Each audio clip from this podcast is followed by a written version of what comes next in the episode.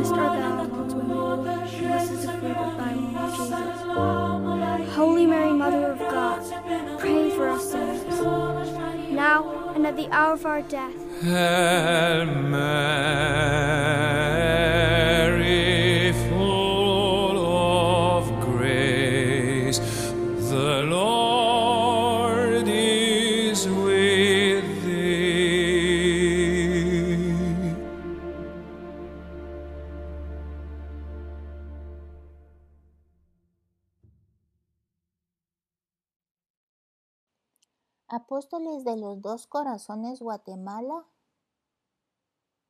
meditaremos hoy sobre el tema María, Corazón Meditativo. Deshaciendo el nudo de la desobediencia. María ha sido la primera y quien de manera única se ha beneficiado de la victoria sobre el pecado alcanzada por Cristo.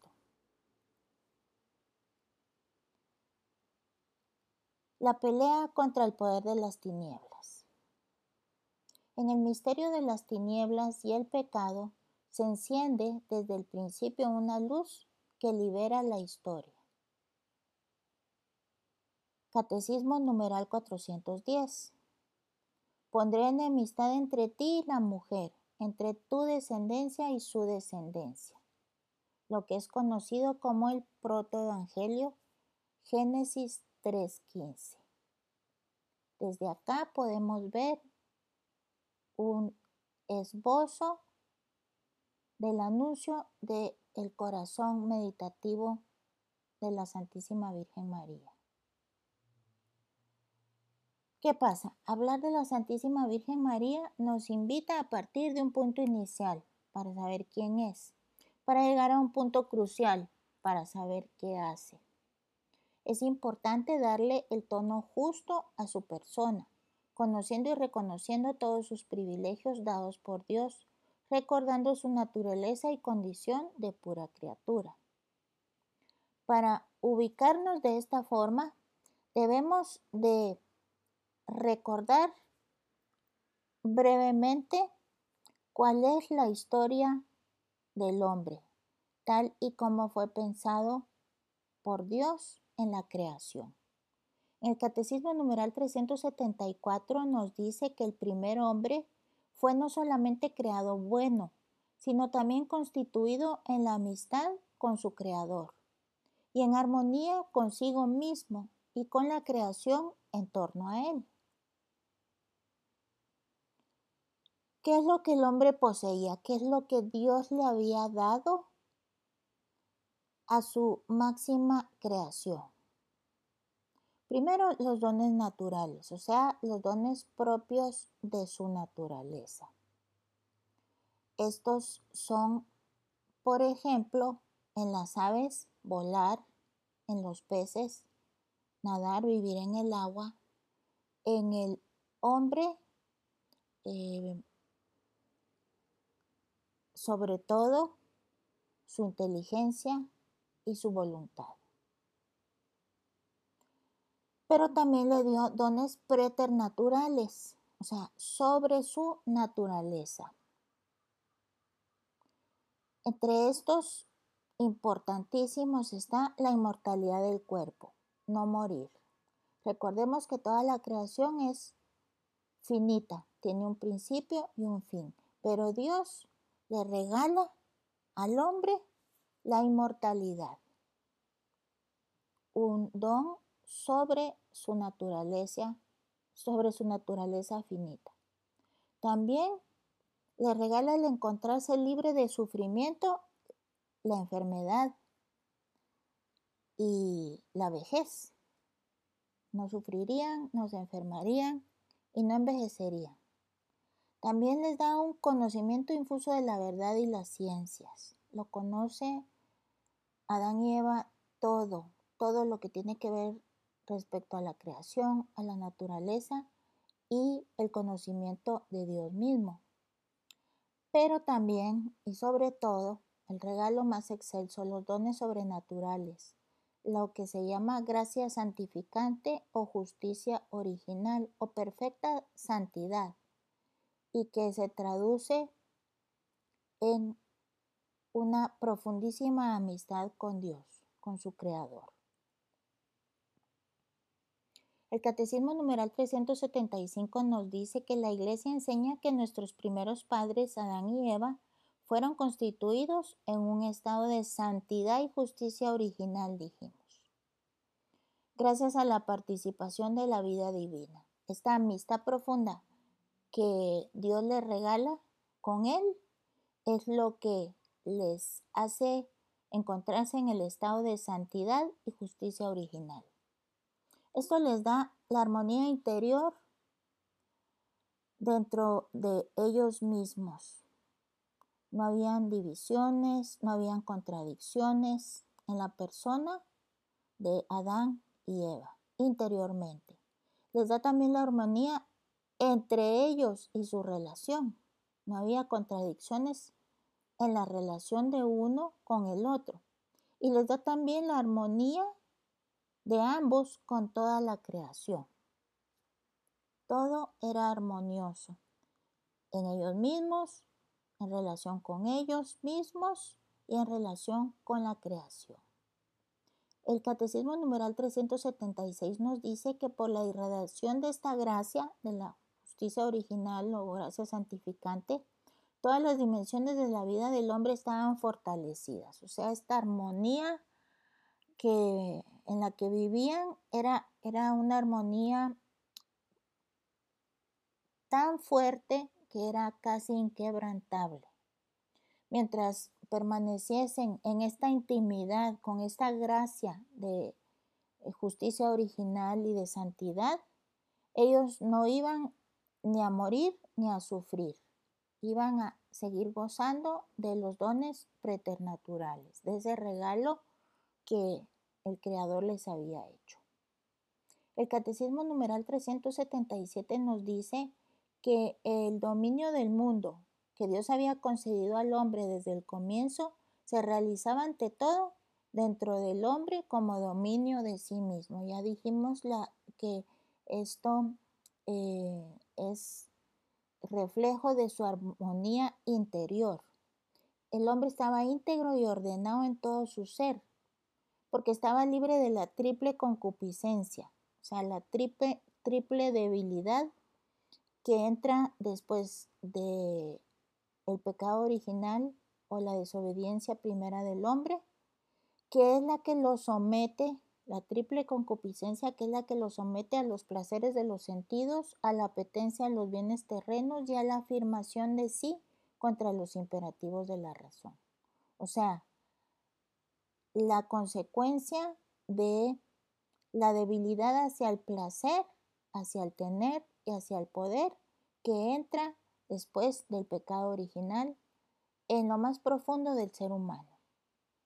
El Catecismo numeral 379 nos dice que toda esta armonía de justicia original o de santidad prevista para el hombre por designio de Dios se va a perder por el pecado de los primeros padres. Hicimos alusión a eso.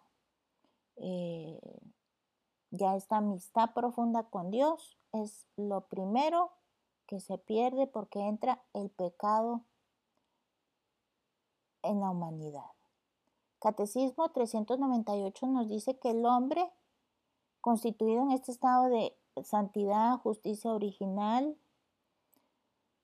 estaba destinado a ser plenamente divinizado por Dios en la gloria. O sea, eh, todos estos regalos que el Creador les había dado y esta amistad tan grande que les había regalado, no tenían otra meta que terminar eh, divinizándolos de tal forma que cada vez fueran un reflejo más y más y más profundo y claro de su creador, al ser hechos imagen y semejanza. Por la seducción del demonio, Adán y Eva quiso ser como Dios, pero sin Dios y antes de Dios. Y aquí es donde se rompe ese plan del Creador para nuestros primeros padres. El Catecismo numeral 400 nos explica que la armonía en la que se encontraban, establecida gracias a la justicia original o santidad primera o amistad con Dios, queda destruida. El dominio de las facultades espirituales del alma sobre el cuerpo se quiebra. Ya empieza a haber división interior en el hombre y tensión entre lo que el cuerpo quiere y lo que el espíritu quiere. La unión entre el hombre y la mujer también es sometida a tensión. Empieza a haber eh, dificultades relacionales entre ambos, entre Adán y Eva. Y también eh, por esta razón es que sus relaciones van a estar marcadas por el deseo y el dominio entre ellos. La armonía con la creación también se rompe. La creación que le había sido entregada al hombre para su eh, guardia y servicio se vuelve extraña y hostil. A causa del hombre, la creación también es sometida a la servidumbre de la corrupción. O sea, también se desordena la creación intrínsecamente. La creación que era toda armonía dentro de ella misma también se desordena. Por fin, la consecuencia explícitamente anunciada para el caso de desobediencia se realizará. El hombre volverá al polvo del que fue formado. De esta manera, la muerte hace su entrada en la historia de la humanidad.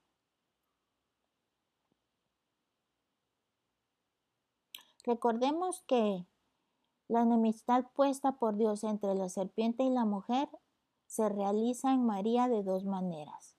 Recordemos que en el protoevangelio que ya mencionamos es donde se bosqueja la aparición de la mujer, de este corazón meditativo que es el corazón de María, y que en este anuncio también se establece una enemistad irreconciliable que Dios pone entre el demonio y la Santísima Virgen María. Es una enemistad deseada y establecida por Dios.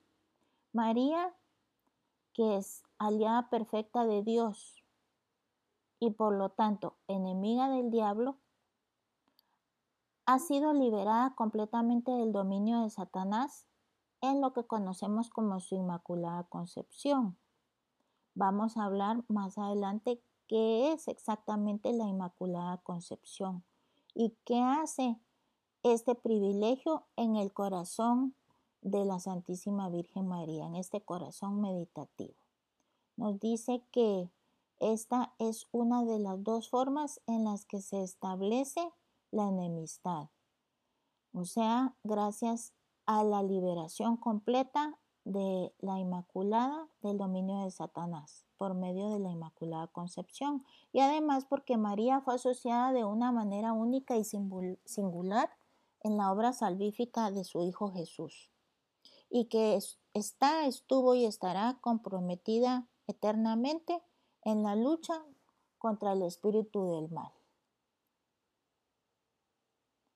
A su vez, Dios, al anunciar al Redentor, constituye a la mujer como la primera enemiga del demonio.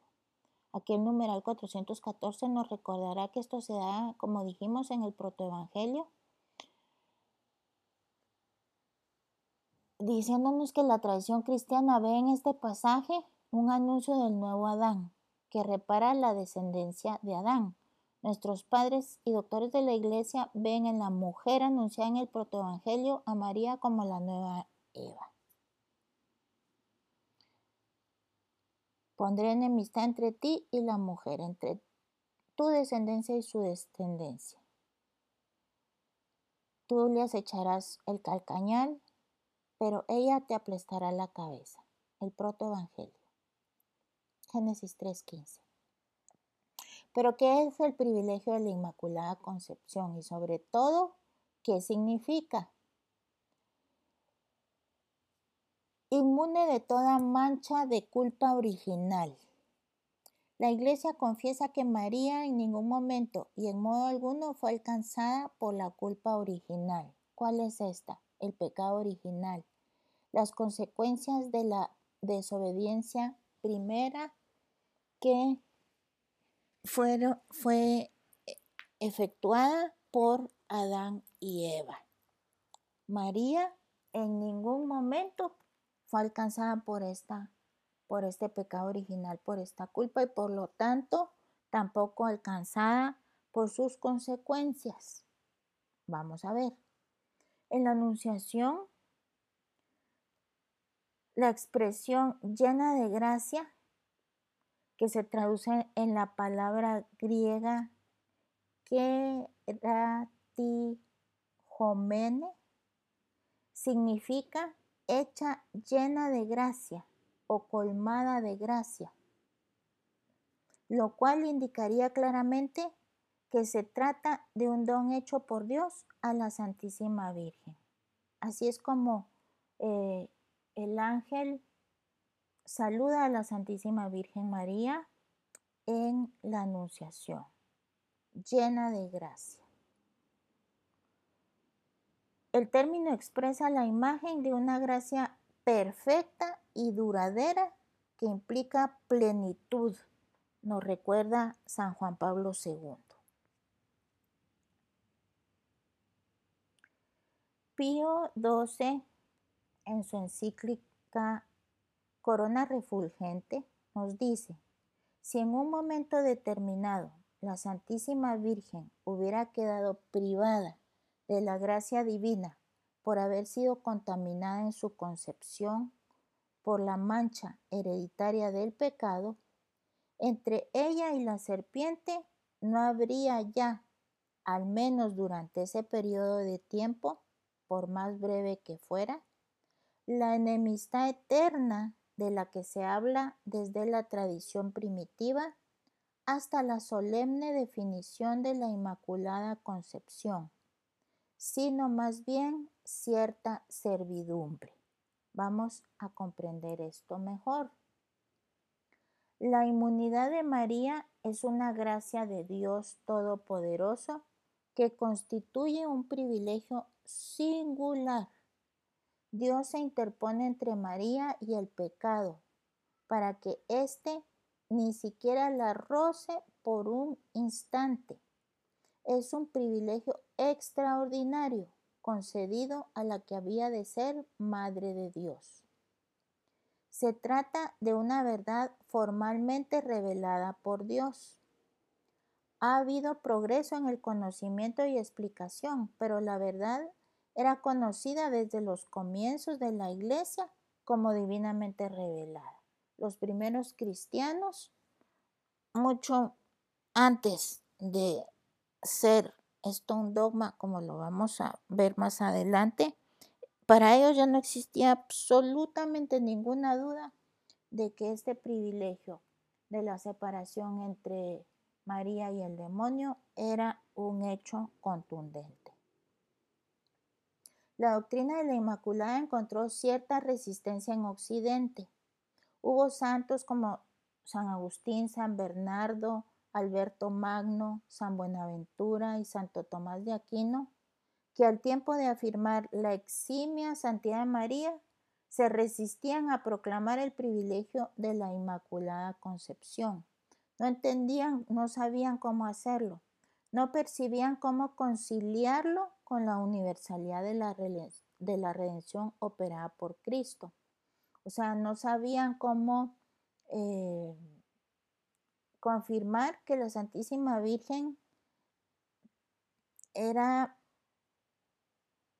excelsa en santidad, pero de qué forma ella fuera reconocida así, pero no quedara sin la operación de la redención de su hijo. Y se encontró la solución. Nos dice que María no es una criatura exenta de redención, o sea, María también recibe las gracias de redención de su Hijo Jesús a pesar de ser separada del demonio.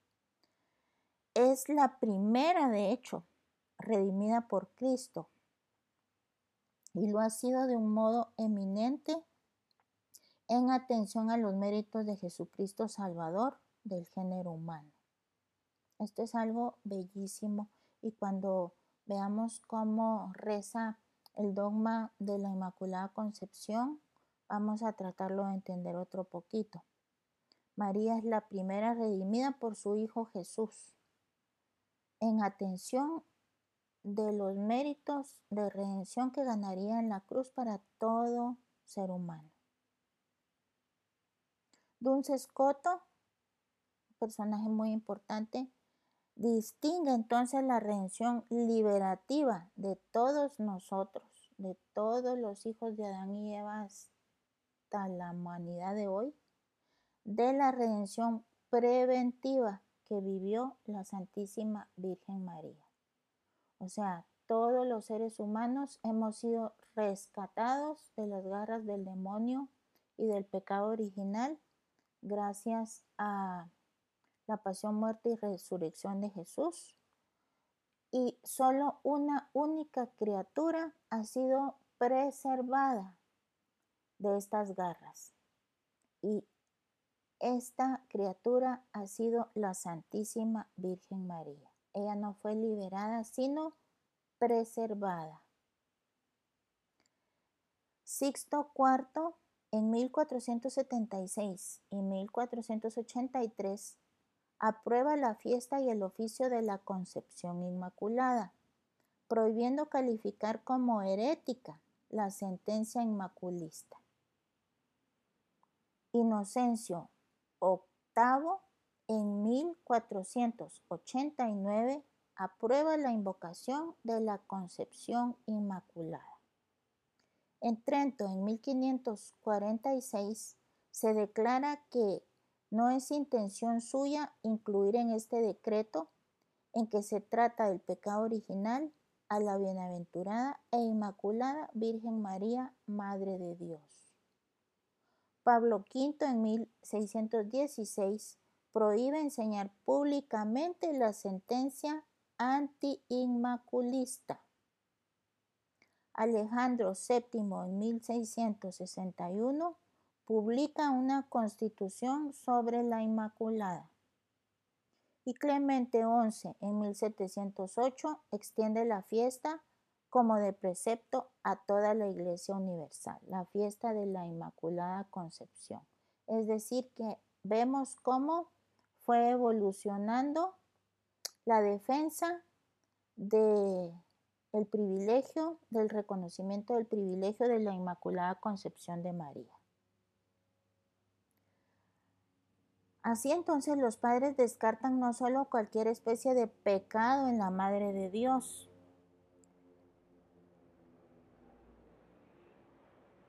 también la juzgan ajena a toda imperfección voluntaria. O sea, no solo reconocen el privilegio de la Inmaculada Concepción en toda esta e, evolución, sino que también saben que en toda su vida voluntariamente ella se aparta, voluntariamente decimos e insistimos, de toda imperfección, hasta el punto de negar en ella cualquier acto imperfecto.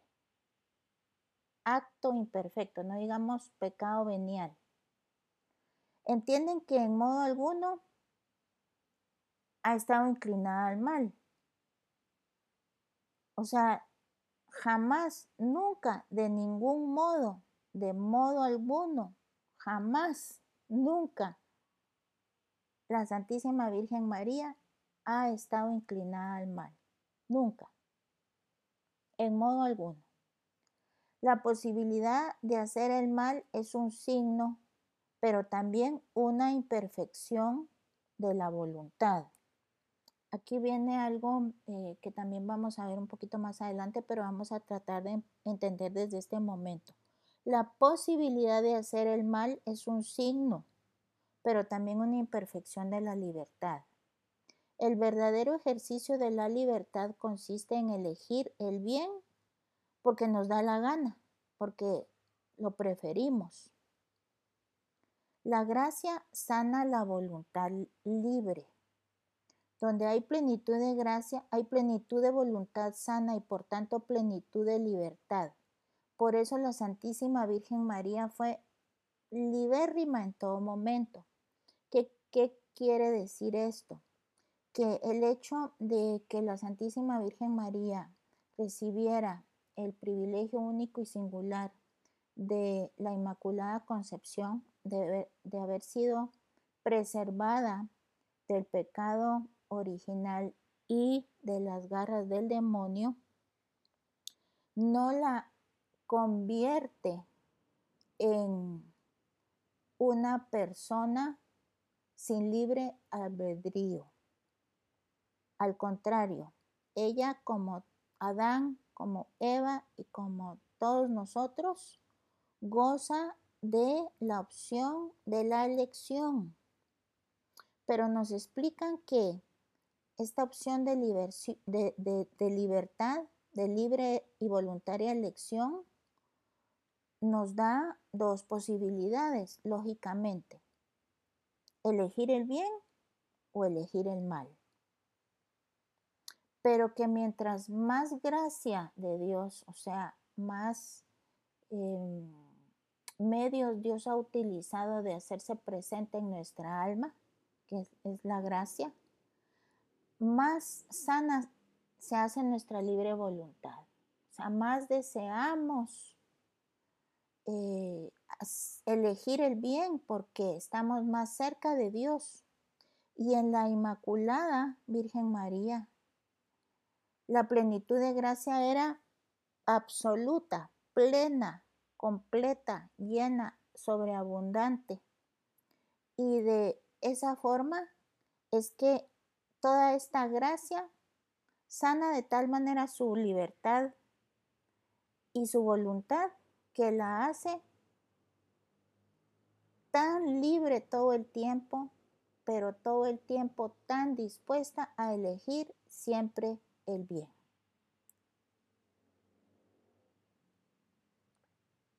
La Virgen María estuvo sujeta al dolor. Santísima, sin sombra de pecado, pero pasible e inmortal, padeció al corredimir con Cristo. Una espada atravesó su alma, en el anuncio de, como lo, lo anunció Simeón. El privilegio de la Inmaculada Concepción, lejos de sustraer el dolor de María, aumentó en ella su capacidad de sufrimiento. Pasa algo parecidísimo a lo que sucede con su libertad. Es tanta la gracia que la Santísima Virgen María posee y esta le da, es tanta, no es toda la gracia la que la Santísima Virgen María posee, que esto le da todo el amor que, de la que es capaz su corazón hacia eh, Dios y de igual manera hacia los hombres, que su capacidad de sufrimiento es proporcional a este amor a Dios y a los hombres. Y el hecho de no sufrir la consecuencia de la triple concupiscencia, por ejemplo, de la Santísima Virgen María, eh, por no tener que vivir las consecuencias del pecado original, porque fue preservada de él gracias a la Inmaculada Concepción no la exonera de vivir el dolor para poder estar unida íntimamente con el sacrificio de su Hijo Jesús y padecer y corredimir con Cristo al género humano. Conclusión, no hay ninguna pura criatura, más allá de la Santísima Virgen María, que haya sufrido de un modo mayor que ella misma. Desde su concepción la Virgen es superior en gracia, porque en su concepción es cuando recibe el privilegio de su Inmaculada Concepción y por lo tanto de toda la gracia posible. De este modo la hace superior a todas las criaturas, incluyendo los mismos ángeles.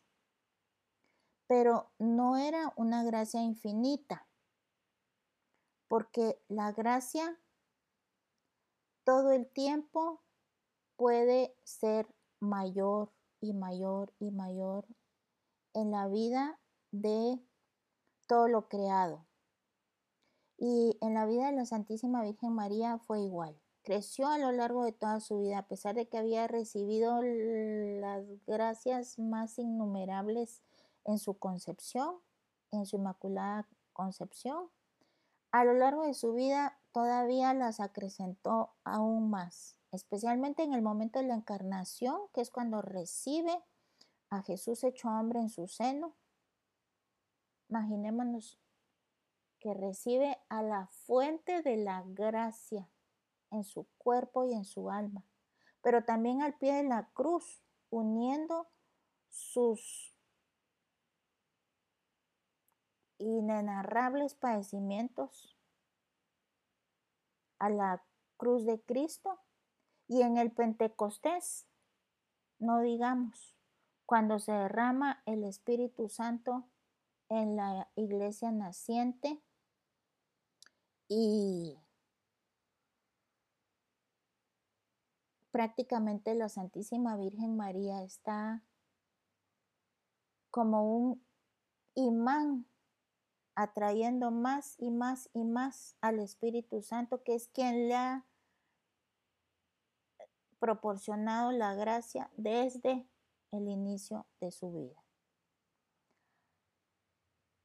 Así como lo hace con nosotros si se lo permitimos para santificarnos.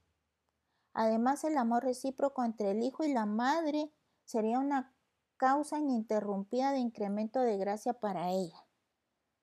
Imaginémonos el amor de uno por el otro, de dos corazones que desde que se encuentran en la tierra empiezan a latir al unísono y amarse encarnadamente, porque se han amado desde toda la eternidad, pero encarnadamente desde el momento en que se encuentran en la historia de la humanidad como hijo y madre y se aman de una manera indescriptible y esto hace que todavía y aún más se acreciente en esta relación tan especial con Jesús, con la fuente de la gracia. Más gracia para la Santísima Virgen María. Pero ¿qué nos dice el dogma como tal? El dogma nos dice que la Santísima Virgen María, en el primer instante de su concepción, fue por singular gracia y privilegio de Dios, en previsión de los méritos de Cristo Jesús, preservada inmune de toda mancha de culpa original. Y que esto ha sido revelado por Dios, por tanto que debe ser firme y constantemente creído por todos los fieles. Así nos dice Pío IX en su bula declaratoria del dogma de la Inmaculada Concepción Inefabilis Deus, un 8 de diciembre de apenas 1854. Desgranándolo y explicándolo breve pero concretamente la Santísima Virgen María en el primer instante de su concepción. ¿Cuál es el primer instante de su concepción? En el mismísimo momento en el que empieza la vida de María en el seno de su madre Santa Ana. En el primerísimo instante. En ese momento de una manera única y singular, recibe un privilegio y regalo de Dios. ¿Pero de qué forma? Anticipándole los méritos que su Hijo Jesús iba a ganar tiempo después en la tierra, en la pasión, muerte y resurrección, y aplicándoselos a su propia madre María y de esta forma preservándola de toda la culpa original. O sea, Dios toma en el tiempo, se anticipa y toma lo que las gracias redentoras que su, el Hijo de María iba a ganar. Y en el primer instante de la concepción de la madre, de María, le aplica estos méritos de su Hijo Jesús. Es realmente un privilegio no solo enorme, único, singular, sino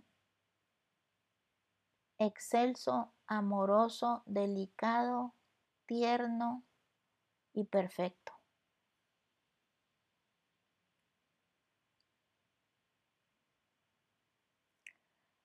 O sea que desde 1854 ya definido el dogma, recordando que el dogma es una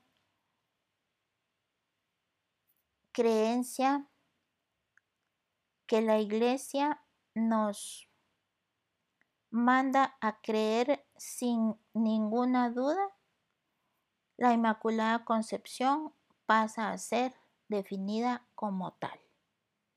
Ya no hay nada que dudar, ya no hay nada que estudiar, ya no hay nada que pensar. La Santísima Virgen María gozó de este privilegio de preservar, de ser preservada del pecado original. La única. Claro, vamos a recordar que solamente cuatro personas han sido inmaculadas. Adán y Eva, recordemos que vimos que Dios los crea en total justicia original, santidad y amistad con Dios, inmaculados. Jesús, Dios y hombre, inmaculado. Y la Santísima Virgen María, que recibe el privilegio de la Inmaculada Concepción. Todos con libertad. Y miremos qué belleza, qué es lo que la Santísima Virgen María hace con este regalo, contrario a lo que Adán y Eva hicieron con su santidad y su justicia original. Armonía interior. El alma de María está preservada de las luchas y las divisiones interiores. Recordamos, recordemos que vimos que Adán y Eva fueron creados en armonía interior, nos dijeron, sin divisiones, sin contradicciones. Gracias al privilegio de la Inmaculada Concepción, el alma de María recupera esta armonía que se pierde para todos los seres humanos después del pecado original. Está preservada toda lucha y de división interior. En ella no hay derroches, no hay pérdidas de tiempo, no hay vacilaciones, no hay lentitudes, ni encerramiento en sí misma, o sea, no hay egoísmo. Todo en ella es un equilibrio perfecto, tal y como Dios tenía planeado crear al ser humano, como lo hizo con Adán y Eva. El modelo perfecto es aquel que por ser ideal nos atrae y aventaja, pero al mismo tiempo está a nuestro alcance. María es entonces nuestro modelo perfecto. ¿Por qué? Porque en su privilegio de Inmaculada Concepción no regresa al paraíso como estuvo Adán y Eva. Adán y Eva eran inmaculados y estaban en el paraíso y sin embargo deciden desobedecer a Dios. María, también pura criatura, igual que Adán y Eva, recibe este privilegio, pero no regresa al paraíso. Ella eh, es injertada en el mundo ya corrompido por el pecado. Y a pesar de eso, conserva su privilegio. Y no solo lo conserva, sino nos han dicho ya, lo multiplica, multiplica las gracias. Adán y Eva a las primeras de cambio desobedecen y despilfarran todos los regalos que Dios les había hecho en el paraíso y la Santísima Virgen María hace libremente, opta libremente por todo lo contrario. De tal manera María es el modelo perfecto para nosotros para todos los seres humanos, que podemos recorrer el mismo camino de libertad de María durante toda nuestra existencia y recorrerlo como lo hizo ella, conservando las gracias que Dios nos va dando, las gracias que vamos adquiriendo y multiplicándolas. El Catecismo numeral 148 nos dice que la Virgen María realiza de manera más perfecta la obediencia de la fe. Recordemos que María camina en fe, tal y como nosotros, de la misma manera. En la fe, María acoge el anuncio del ángel. Durante toda su vida y hasta la última prueba, su fe no vaciló. Por todo ello, la Iglesia venera en María la realización más pura de la fe. Y como ella nunca conoció falta alguna ni jamás rehusó nada a la voluntad de Dios, se puede concluir que en el orden de la caridad, ella es la primera, la que ha aprovechado de manera más perfecta y divina su tiempo de prueba, su tiempo de prueba aquí en la tierra. O sea que la fe, la esperanza y la caridad de la Santísima Virgen María han sido las más elevadas que ningún ser humano ha podido vivir en su tiempo sobre la tierra, ya que ella recorrió ese mismo itinerario de fe, esperanza y caridad que todos nosotros, los hijos de Eva, debemos de recorrer después de que nuestros primeros padres fueron expulsados del paraíso. ¿Por qué recibe la Santísima Virgen María este privilegio? En virtud de su maternidad divina. María, debiendo estar más cerca a Cristo que ninguna otra criatura, ha recibido de Él una plenitud de gracia que sobrepasa a las demás criaturas. Esta plenitud de gracia procede de Él y le ha sido dada para que sea la digna Madre de Jesús. La Santísima Virgen María, en previsión a su maternidad divina, fue preparada por el privilegio de la Inmaculada Concepción para ser la persona más cercana de Cristo y para ser la digna madre de Jesús.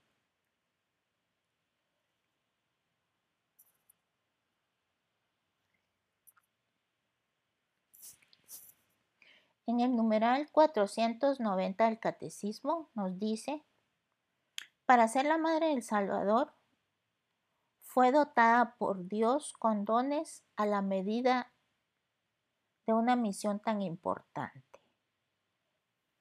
El ángel Gabriel la saluda como llena de gracia, nos recuerda. Era preciso que ella estuviese totalmente poseída por la gracia de Dios. La plenitud de la gracia inicial de María es perfecta. Es más perfecta que la gracia que se sitúa al término de la vida terrena de los más grandes santos. O sea, la suma de la gracia del santo más santo que ha habido en la historia al final de su vida es nada comparada con la plenitud de gracia con que la Santísima Virgen María inicia su vida. De esta manera, la plenitud de la gracia en el último acto de la vida terrena de María es incomparablemente más perfecta que la de todos los santos. Si reunimos la gracia de todos los santos, de todos los ángeles, de todas las gracias de las gracias posibles durante toda la eternidad, eso es nada comparado con lo que la Santísima Virgen María logra atesorar en gracias en el último minuto de su vida terrena.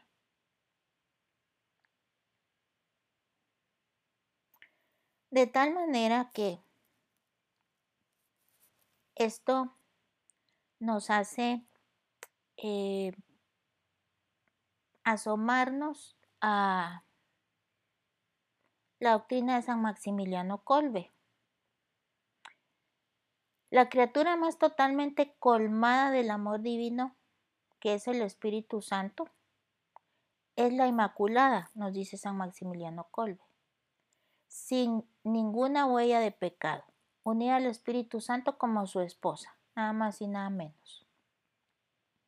de una manera inexpresable, pero en un sentido incomparablemente más perfecto que lo que puede ser atribuido a cualquier criatura, ya que prácticamente poseen una única y misma vida. Esto nos dice San Maximiliano Kolbe, que el Espíritu Santo y la Inmaculada prácticamente tienen una unidad tal que prácticamente poseen una única y misma vida. Solo pensemos y recordemos que el primer contacto del Espíritu Santo derramando gracias innumerables en el alma de la Santísima Virgen María es en el primer instante de su concepción. Después, durante toda su vida, hasta el momento de la Anunciación, en la que a través de la responsabilidad del Espíritu Santo se da la concepción de Jesús en su seno, la fuente de la gracia. Y continúa, continúa atesorando gracias hasta el momento de la pasión, muerte y resurrección de Jesús en el que su sufrimiento lo une a la cruz de Cristo y corredime a la humanidad con él, colaborando también en esta misión de su Hijo. Y luego continúa y continúa ganando gracias hasta el momento del Pentecostés, en el que se derrama el Espíritu Santo sobre todos los que están en el aposento alto. Y ella presidía este Pentecostés. Y después de eso, hasta que termina su vida terrena, continúa y continúa y continúa el Espíritu Santo llenándola, llenándola, llenándola de gracia. Mm, San Maximiliano Colbe nos dice que no puede haber una unidad más grande y más perfecta que la que existe entre el Espíritu Santo y la Santísima Virgen María, porque ha sido una unidad plena. Nos dice, ¿cuál es esta unión? Nos dice el mismo. Es ante todo interior unión de su esencia con la esencia del Espíritu Santo, unión de la esencia de la Santísima Virgen María con la esencia del Espíritu Santo, por todo este relato que hemos hecho. El Espíritu Santo habita en ella, vive en ella, y esto desde el primer instante de su existencia siempre y por siempre y hasta hoy día. San Maximiliano nos dice que el Padre actúa por el Hijo y el Hijo por el Espíritu Santo y que como un puente construido entre el Espíritu Santo y las criaturas tenemos a la más perfecta de todas, la Inmaculada. Esto hace que San Maximiliano Colbe llame a la Inmaculada como la cuasi encarnación del Espíritu Santo. Cuasi, no casi. Ojo con esta palabra, la cuasi encarnación del Espíritu Santo, es decir, él nos dice, como Jesús revela el Padre, la Santísima Virgen María revela al Espíritu Santo. Jesús decía, ¿quieren ver al Padre? Véanme a mí, me han visto a mí. San Maximiliano Colbe, a través de estas meditaciones profundísimas de la relación entre el Espíritu Santo y la Santísima Virgen María, nos dice, quieren ver al Espíritu Santo, qué es lo que hace la acción del Espíritu Santo en las almas y cómo nos santifica y hasta dónde es capaz de llevarnos, vean a la Santísima Virgen María. Libertad personal dijimos que íbamos a ver esto también un poquito porque hay que vacunarse contra pensar que la Santísima, que la libertad, la elección y la voluntad de la Santísima Virgen María no jugó ningún papel en todo esto. Hay que vacunarse contra ese pensamiento. Todas las decisiones de la Santísima Virgen María fueron en plena voluntad. María se fue haciendo cada vez mejor durante el transcurso de su vida. ¿Por qué? Porque quiso. El progreso espiritual de María se realizó en base a los actos meritorios y la oración y ambos eran perfectos. María no solo conservó hasta el momento de la anunciación la gracia inicial, sino que la aumentó continuamente. ¿Por qué? Porque optó por ello. Ella eligió hacerlo así, en su libertad. María igualmente conservó en medio de todo esto su libre albedrío y su derecho de elección. Vimos que a mayor gracia, mayor purificación de la libertad, mayor libertad, mayor plenitud de elección entre el bien y el mal. Esta preservación del pecado, lejos de disminuir la libertad o el libre albedrío de María, hizo que tuviera plena libertad en el orden del bien y sin ninguna desviación del mal.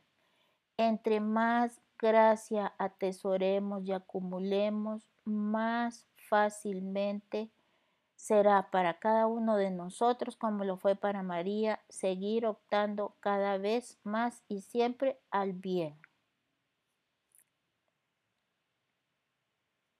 Existen tres grados diferentes de plenitud de gracia. Y esto es una cosa muy linda con la que vamos a cerrar esta charla, conociendo de qué está hecho el corazón meditativo de la Santísima Virgen María, que es nuestro tema. Existen tres grados diferentes de plenitud de gracia. La gracia absoluta, plenitud absoluta de gracia que es la que posee Cristo. Esta nunca creció en Jesús porque fue perfecta desde el inicio, porque Jesús es la segunda persona de la Trinidad. Él nunca se hizo mejor por sus actos meritorios porque nunca pudo ser mejor porque siempre ha sido la fuente de la gracia. Siempre ha sido el infinito de la gracia y de la santidad. Y esta plenitud de gracia es a la que le debemos el culto de adoración, que es única y exclusivamente a Dios mismo, a la Santísima Trinidad. Después existe la plenitud llamada de sobreabundancia, que es el privilegio especial que goza la Santísima Virgen María. Plenitud por sobreabundancia. Esta plenitud nunca cesó de crecer en María hasta su muerte. Siempre se acrecentó, se acrecentó, se acrecentó de aquí que en María se considere la plenitud inicial, la plenitud en el instante de la encarnación y la plenitud final, que ya más o menos meditamos al respecto. Y esto le merece, a la Santísima Virgen María el culto de hiperdulía, un culto únicamente reservado a la sobreabundancia de la plenitud de gracia, únicamente reservado a la persona de María. Después existe la plenitud de suficiencia de gracia, común a todos los santos y que les hace cumplir los actos meritorios normalmente cada vez más perfectos y que los conducirán a la salvación eterna. Lo que cada persona en su alma eh, le es suficiente para ser santo, para llegar a la santidad. Y esto eh, nos hace reverenciarlos por el culto de Dulía. A excepción, si recordamos en las charlas anteriores, del culto de Protodulía, que es el que le debemos a San José. Culto de adoración a la Trinidad exclusivamente, culto de hiperdulía exclusivamente la Santísima Virgen María, culto de protodulía exclusivamente a San José y culto de dulía a, o veneración a todos los santos. Corazón Inmaculado de María, ruega por nosotros.